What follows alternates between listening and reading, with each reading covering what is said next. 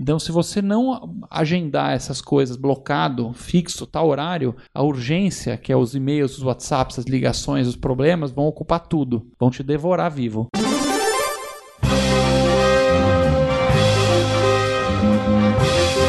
Eu sou o Paulo Silveira. Eu sou o Rodrigo Dantas. E esse é o Like a Boss.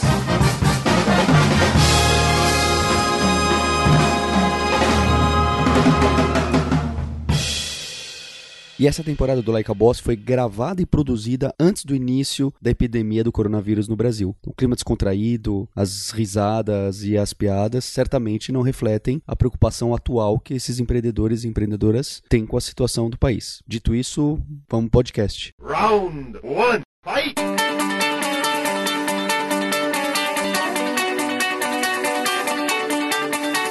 Alexandre Ostroviec é CEO da Multilaser. Alexandre, você pode contar um, pra gente como que nasce a Multilaser e o que, que ela fazia no começo da vida? Boa tarde a todos. A Multilaser é uma empresa que passou por muita transformação. Nasceu com o meu pai em 87 e era uma empresa de reciclagem de cartucho de impressora. Todos aqui devem lembrar aí do cartuchinho. Né? É, acabava a tinta, você vendia o cartucho vazio, a Multilaser de alguma forma coletava esse cartucho, enchia de tinta e vendia reciclado. Um pequeno nicho que a gente foi se especializando.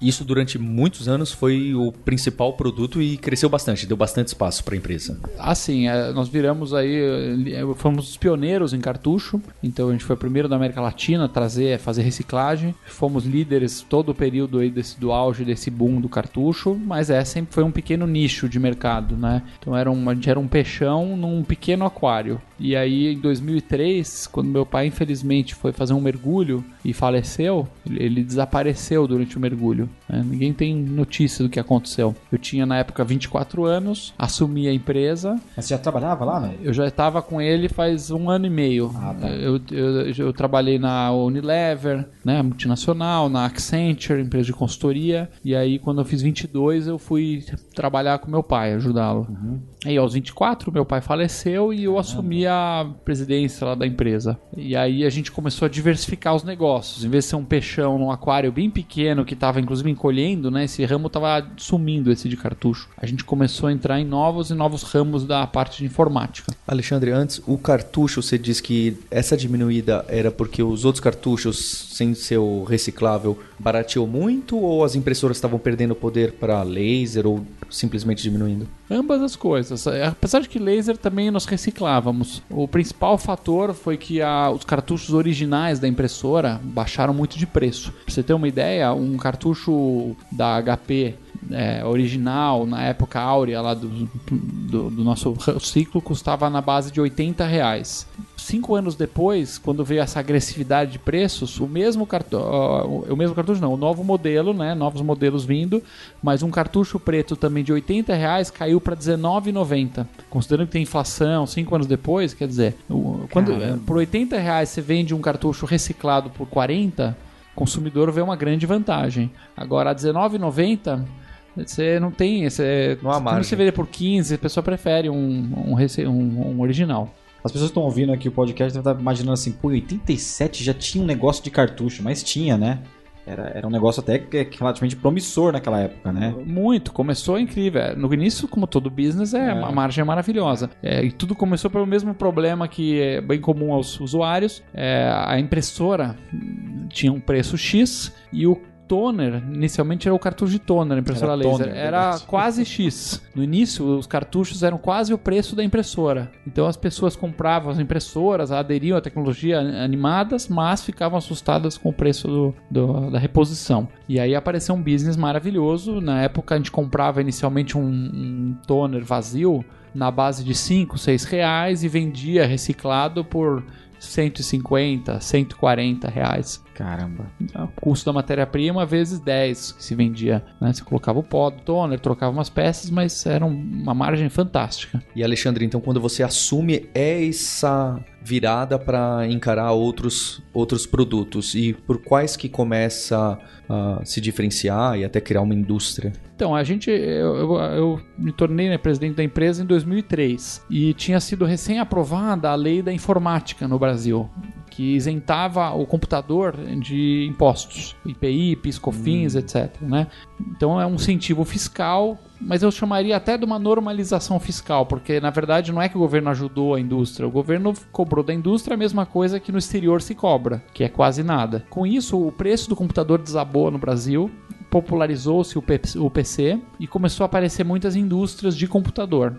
Tanto as multinacionais quanto algumas nacionais. E eu achei que na época que seria mais interessante a gente focar nos acessórios para computador, onde a briga era menos intensa, a concorrência era de empresas menores e as margens melhores. Mouse, teclado, cabos, caixa de som, webcam na época era muito forte. Então a gente foi eh, lançando a, a partir de importação fomos para a Ásia, né? Eu fui pela primeira vez para a China, conheci lá para início do, desse século, né? Era outra China em relação a hoje, É, né? outra China, várias histórias fantásticas aí de China. E comecei a fazer importação de acessório de computador.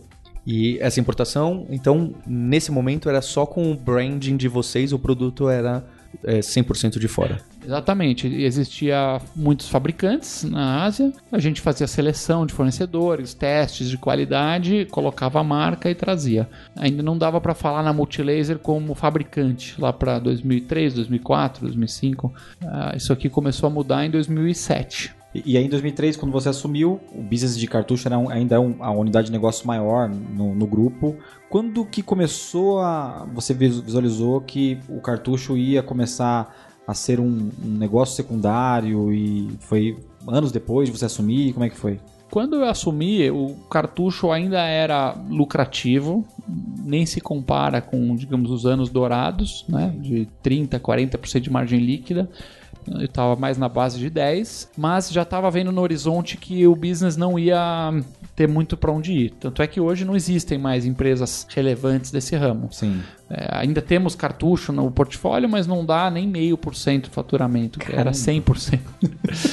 Se tivesse ficado no cartucho, eu estaria ainda no fundo de quintal agora. Olha só. É, então, aí começou é, outros produtos que foram crescendo rapidamente, né? O cartucho foi, digamos, caindo 20, 30% ao ano, é, os outros produtos crescendo 100, 200, a empresa foi diversificando, é, foi crescendo fortemente. Esse, esse foi um período de crescimento na base de 30, 40% ao ano do faturamento, toda essa década. E nessa década já tinha uma quantidade significativa de colaboradores, o tamanho da empresa já tinha um bom tamanho. Eu peguei a empresa, já tinha quase 200 funcionários, quase todos na produção de cartuchos. Mas já, já era uma empresa de médio porte, Sim, claro. não dá pra Sim, falar sim. que era uma empresa pequena. Sim, sim. Peguei uma empresa bem saudável, eu tive muita sorte, né? Sem muitas dívidas, sem grandes problemas. O grande problema dela é estar trancada num mercado decrescente, né? É, realmente fazer uma transformação, né? É. E qual é o momento que vocês encontram esses produtos novos que chegam até a falar, poxa, vamos montar uma fábrica no Brasil? Que me parece um sonho bem louco, né? Alguém fala, alguém tá trabalhando com É um varejista fala, montando uma indústria, né? Não, vou, vou entrar nessa de montar uma indústria. Por mais que você já tivesse tido a experiência com o cartucho, que é mão na massa, é, me assusta. Então, a gente começou com produtos baratos, leves e fáceis de trabalhar. Né? Não precisa de grande tecnologia para importar um mouse, vender um cabo, etc. Com o tempo, eh, o mercado foi eh, migrando para produtos mais e mais sofisticados, de maior valor agregado. Se eu falar hoje o produto, vocês vão achar que é peça de museu, mas na época, aos olhos da época, 2005, era a novidade, que era o MP3 Player, É verdade. o GPS, o GPS, GPS. a câmera digital.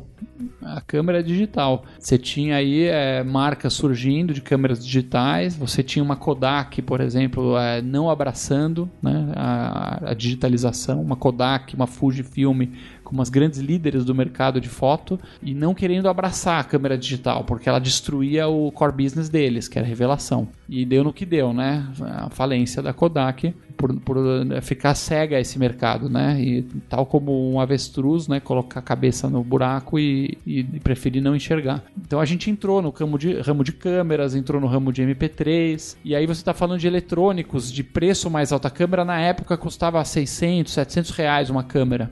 O MP3 Player era 200, 300 reais. E para uma empresa que estava vendendo mouse de 15, é um, é um gap grande. É. E no Brasil, é, você tem uma vantagem fiscal em produzir no país, tem uma redução de IPI. claro que é, a complexidade, o custo unitário é maior, né? Mais, é muito mais caro fabricar um produto aqui do que na China. Porém, tem uma redução de imposto. Então, quanto mais caro o produto, mais vale a pena. Né? É, digamos assim, para economizar o imposto de um mouse de 15 reais, não justifica fazer uma fábrica, mas para produzir uma câmera de 500, aí já vale a pena. Então a gente deu o passo de começar a estudar, né, industrialização e tal, aí em 2007 abrimos a fábrica. Isso foi em Minas Gerais? Minas Gerais. Gerais. Escolhemos a cidade Extrema, no sul de Minas, e lá a gente foi recebido pelo prefeito, super bem recebido, que nos levou ao distrito industrial de Extrema. E aí eu fui lá no, no carro do prefeito e eu vi um monte de mato. Chegamos numa estrada de terra super apertada, tinha lá um, um monte de capim, umas 15 cabeças de gado e eu falei, o prefeito, falta muito para chegar no distrito industrial? Ele falou, é aqui, Alexandre, já chegou. É todo seu. É, distrito, é todo seu. Cadê a luz elétrica? Ah, não tem ainda, mas um dia. Cadê o esgoto, eu água? Eu trouxe você para você me ajudar, Não tem nada. Né? Aí eu falei, tá bom, então fechado, é aqui mesmo.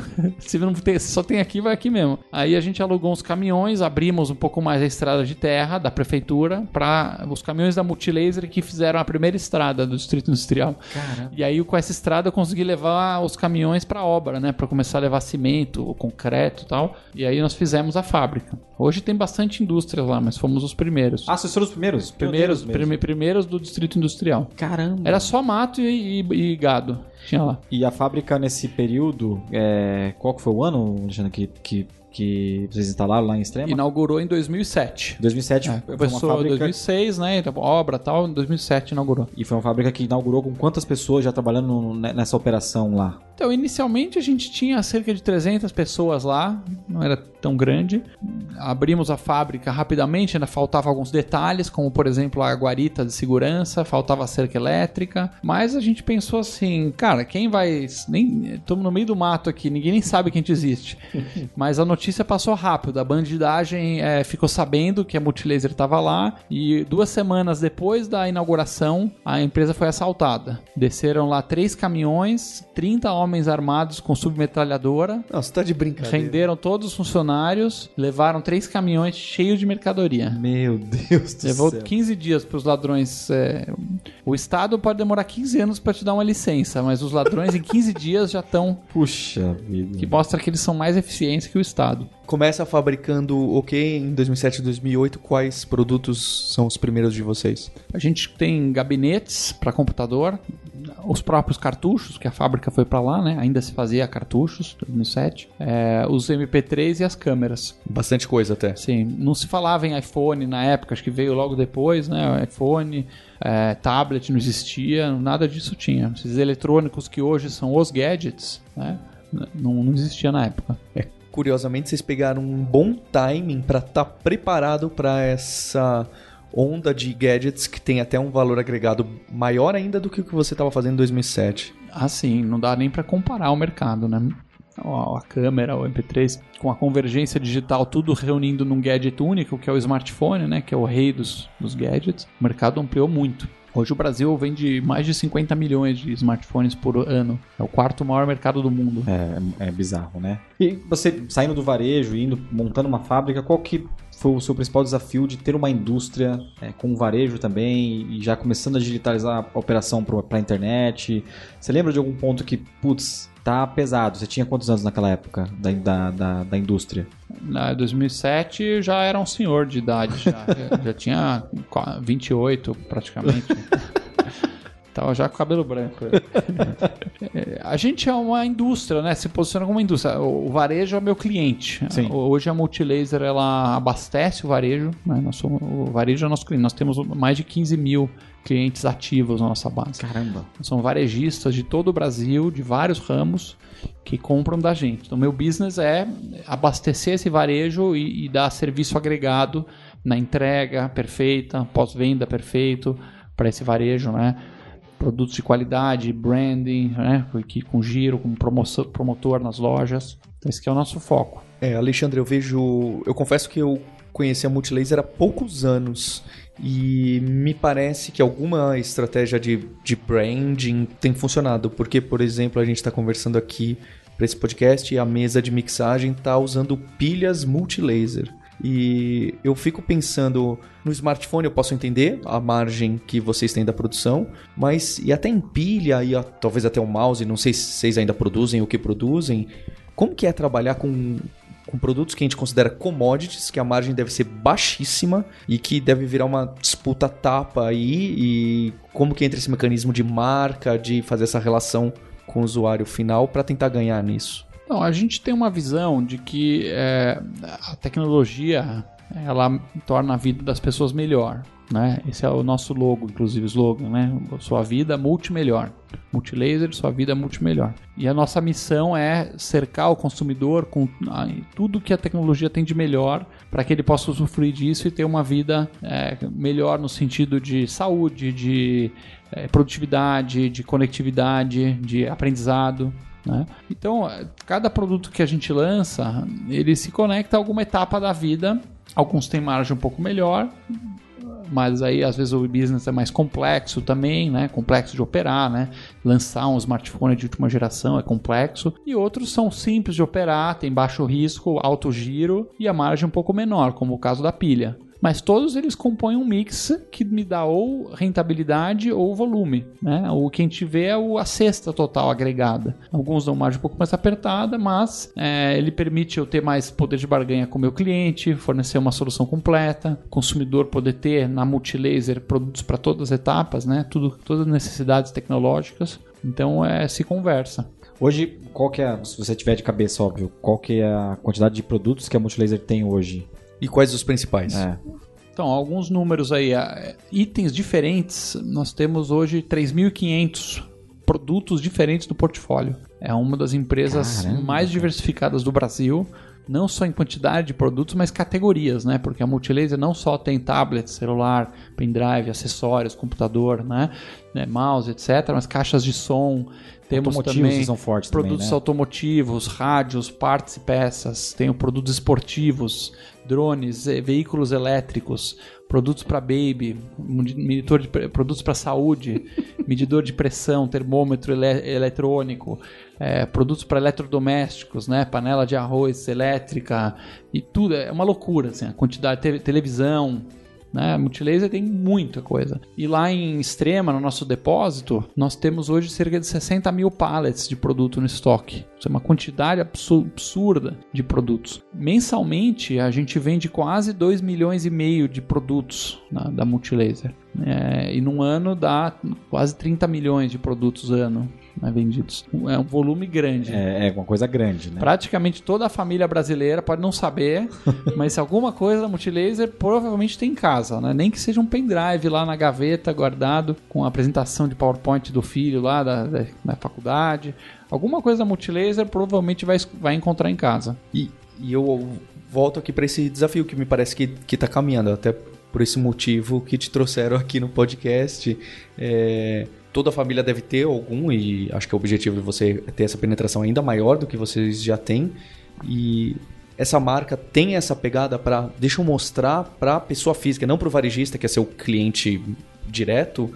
Deixa eu mostrar a marca, a qualidade, criar essa relação, criar esse vínculo. Como que você estrutura esse marketing para o público final?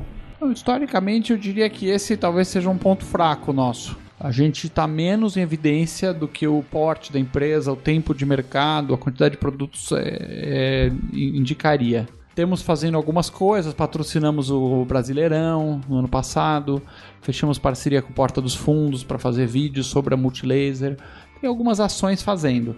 Mas a gente não é uma empresa do tipo de ir para mídia e torrar lá dezenas de milhões em anúncio na TV, esse nível de branding, que a gente tem muito, muito receio do retorno para uma marca, digamos assim, de custo-benefício como a nossa, né? Que é uma marca que tem que mostrar valor, no, no, tem que mostrar um custo interessante. Não fica encarecendo desnecessariamente. Mas a gente está sempre de olho em tentar melhorar nesse ponto. É, não é o nosso ponto forte mesmo, a parte de propaganda e essa comunicação aberta. É, eu vi que vocês também têm uma, uma presença boa na América Latina, ou, ou, eu queria saber se é um teste, ou se você já tem uma presença importante lá.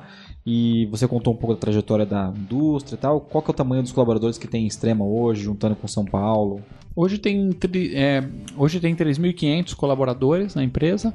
O principal site é a Extrema, Minas Gerais. Temos uma fábrica em Manaus também, que está crescendo rapidamente. São Paulo também é a nossa sede administrativa. E temos também um laboratório na China próprio, Caramba. com 100 pessoas. É.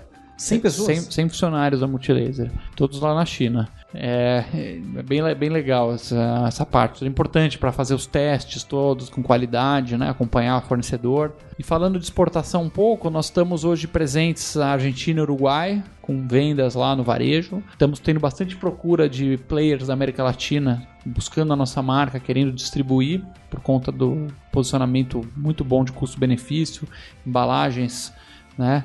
Que já temos em português e espanhol, boa parte desenvolvida, e também um perfil do mercado próximo, né? O gosto do brasileiro não é tão Parecido, distante né? do gosto do, do colombiano, etc. Se comparado com outros mercados muito distantes.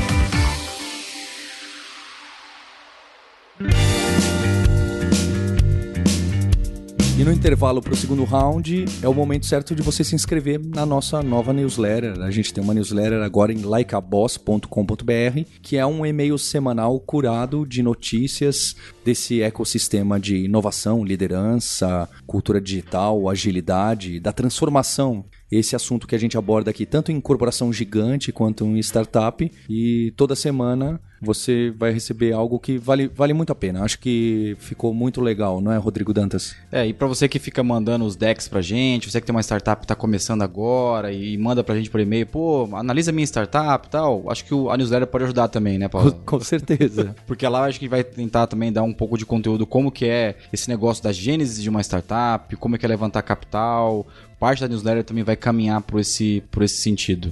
E até como as grandes corporações estão indo atrás das startups fazendo os, os corporate venture e tudo isso. Isso, isso. Só não, só não vale brincar muito com essa meninada que manda os decks, que você já até investiu em algumas de- delas. É verdade, é verdade, é verdade. Além dessa newsletter semanal, com esse conteúdo que eu trago a minha visão, eu, Paulo Silveira, CEO do grupo Kaelon Alura de Educação, então eu enxergo muito como as empresas estão encarando essa mudança e fazendo esse reskill de colaboradores para enxergar esse mundo novo de entregar valor para o cliente final e experiência do cliente de maneira diferente. Tem também a visão do Rodrigo Dantas, que é da Vindi, assim, essa fintech de, de recorrência, de, de trabalhar um produto como serviço, que também tem toda a visão dele desse ecossistema. Então acho que a gente, cada um tem um- uma visão um pouquinho diferente e a gente combina muito bem dentro dessa newsletter semanal. Lembrando que você também pode entrar em contato com a gente, com outros ouvintes e inclusive outros entrevistados e entrevistadas pelo nosso grupo do Telegram em t.me barra grupo like a boss. Round two, fight!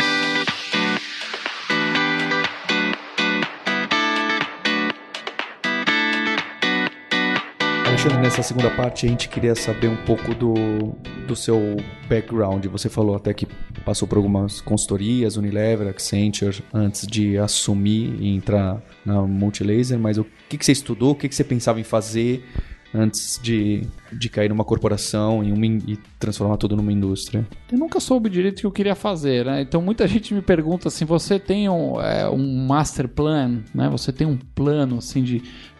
Você imaginava onde ia chegar? Você sabe exatamente para onde você vai? Eu nunca tive muita ideia. Continuo sem ter muita ideia.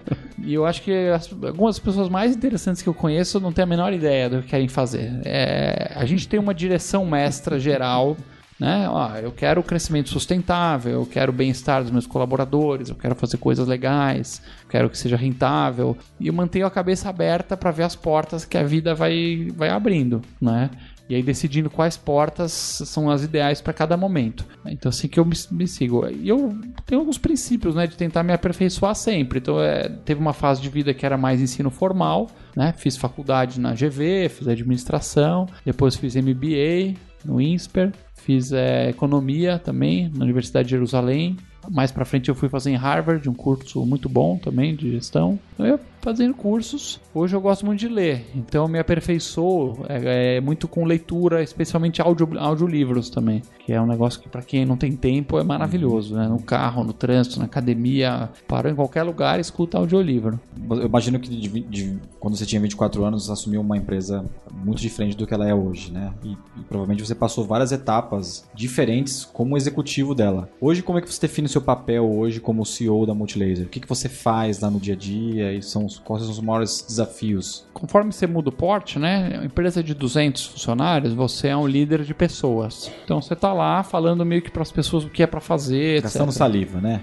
Gastando saliva. Garganta e saliva. E fazendo muita coisa. Então, por exemplo, eu preciso fazer uma análise de custo de um produto no Excel. Na época, ninguém sabia fazer. não é? É, em termos analíticos, na empresa na época, uma empresa pequena, uma empresa com pessoas muito dedicadas, mas talvez com uma formação um pouco mais simples, eu era a pessoa mais sênior ali- analiticamente. Mais bem formada, né, da, da empresa, que tinha passado por alguns treinamentos formais né, em consultoria na, na, na faculdade. Então eu, eu ia lá e fazia as análises. Eu metia a mão no Excel e fazia pessoalmente né, custo de produto, as decisões de- detalhadas. Quando você vai ficando grande, você passa de ser líder de pessoas para líder de líderes. né? Você vai liderar outros líderes. Então o papel fica um pouco diferente. Hoje eu tenho um papel um pouco institucional também, que é esse negócio de ser a cara da empresa, né, para fora. Na época não tinha cara, porque ninguém queria saber da Multilaser, ninguém perguntava nada também. Hoje eu vou, às vezes tenho uma oportunidade, né, uma entrevista como aqui, algum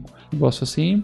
Eu estou muito com os meus diretos, eu passo a maior parte do tempo com os meus reportes diretos, são os diretores das áreas. São quantos, por curiosidade? Eu tenho 12. Diz a boa teoria da administração que um gestor deveria liderar de 5 a 9 pessoas e o número mágico é 7. então eu tô meio fora aí. eu tenho 12 reportes. Então, a maior parte do tempo eu tô com os meus reportes. Eu sento com uma pessoa, pergunto, né, como é que tá as coisas, quem são os talentos da sua área, quais são os projetos mais importantes, eu faço perguntas. Eu tento ficar cutucando as pessoas para ver, fazer buraquinhos na lógica delas, né, para ir questionando e, e fazer ajudar a pessoa a tomar a melhor decisão. Então, esse é o grosso do trabalho. Aí tem uma parte que é com clientes também, receber clientes, escutar do mercado, né, ler sobre o mercado ver novas oportunidades. É bem legal o trabalho seu. Não vou... Tem algumas coisas chatas, mas assinar promissória tal de banco, essa parte não é tão legal assim, né? E o banco manda, cada promissória vem em 50 páginas em três vias. É 150. Você precisa ficar devendo alguma coisa, 150 páginas de assinatura. Fora isso, o resto dá pra passar o dia numa boa. Alexandre, qual que é a, a, a rotina? Além esses, não sei se você tem esses reports já super agendados, então tem um one-on-one com cada uma dessas 12 lideranças, ou ela é meio aberta a agenda e as pessoas vão colocando lá, vai chegando os e-mails, eu vou respondendo, vem o WhatsApp, aí à noite, de madrugada, o que, que você tem meio fixo, o que, que é muito aberto? A gente sabe Eu que a acho que- realidade é difícil. Nesse ponto, acho que tá bom hoje, tô bem disciplinado. É, tem um princípio que é do Stephen Covey, no livro Sete Hábitos, capítulo 3, leitura obrigatória. Obrigatória para todo profissional do Brasil. Urgente e não urgente? É, padrões? exatamente. Urgente versus importante, Importante, né? Ah, se você não organizar as coisas realmente importantes, as coisas realmente importantes numa empresa, aquelas que vão transformar a tua empresa, nunca são urgentes. Então, se você não agendar essas coisas blocado, fixo, tal horário, a urgência, que é os e-mails, os WhatsApps, as ligações, os problemas, vão ocupar tudo. Vão te devorar vivo. Então eu tenho agendado cada um dos meus reportes de 15 em 15 dias, duas horas sagradas com cada um até o final do ano. Então, assim, eh, meu, meu diretor comercial, por exemplo, tá sagrado lá. Vou sentar com ele, vou conversar, entender da área e tal. E depois tem o CFO, depois tem o da TI, depois tem o cara da indústria. Né? Então, são os meus reportes, é a coisa mais importante, cuidar bem desses 12 caras. O resto é menos importante. Tem que estar tudo blocado, né? E assim, eu achei interessante você falar dos 12. É, o que, que você procura? Quem que essas pessoas que, que, que trabalham na Multilaser como executivos, até como coordenador, como gerente, qual que é o DNA dessas pessoas? É, o que, que você está buscando na liderança? O que, que tem de característica de soft skill? O que, que você tenta enxergar? Ah, Eu tento trazer pessoas que tenham a cara da empresa e às vezes não acertam, né? Mas de modo geral, felizmente 80% foi acertado. Um cara descomplicado, pouco ego, pouca politicagem, e extremamente detalhista. É, a gente tem um apelido até que é o gerentão, o diretorzão, que é aquele cara de relacionamento que fica meio que fazendo umas conversas mole e não sabe no detalhe. Eu gosto do cara que eu vou perguntar, o cara sabe no detalhe como funciona a área dele, assim, no mínimo detalhe porque é lá que estão os insights. Se você não conhece a fundo, no detalhe, o seu negócio, você fica tudo no fluffy, sabe? Fica tudo fluffy, fluffy sabe?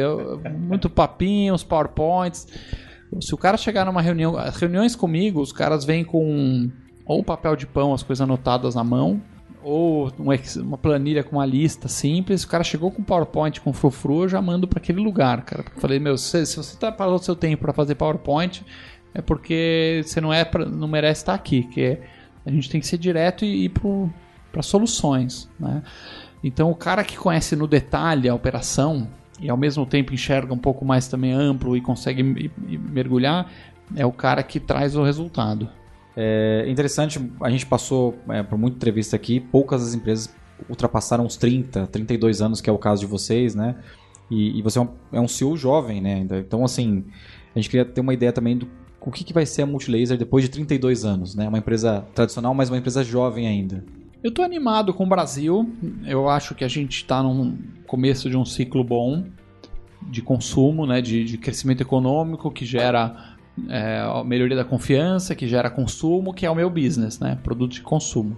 Eu estou animado e gosto do nosso modelo de negócios. Né? O nosso modelo parece estar bem robusto e resiliente a esses anos todos. Então a gente vai agora pisar no acelerador.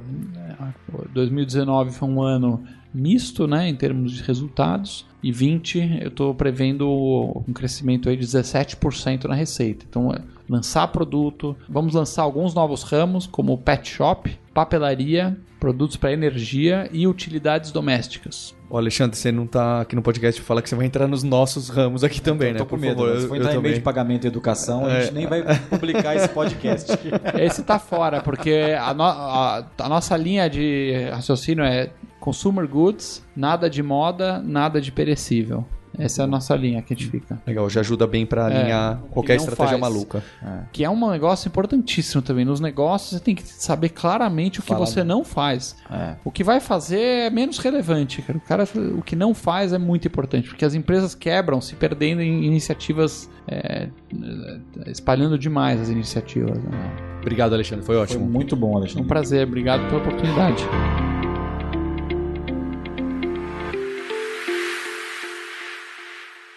Obrigado pela sua audiência. A gente tem um encontro na próxima semana e não deixe de assinar nossa newsletter em likeaboss.com.br para receber uma atualização semanal, além de entrar no nosso grupo do Telegram em t.me barra grupo likeaboss. You win! Este podcast foi editado por Radiofobia, podcast e multimídia.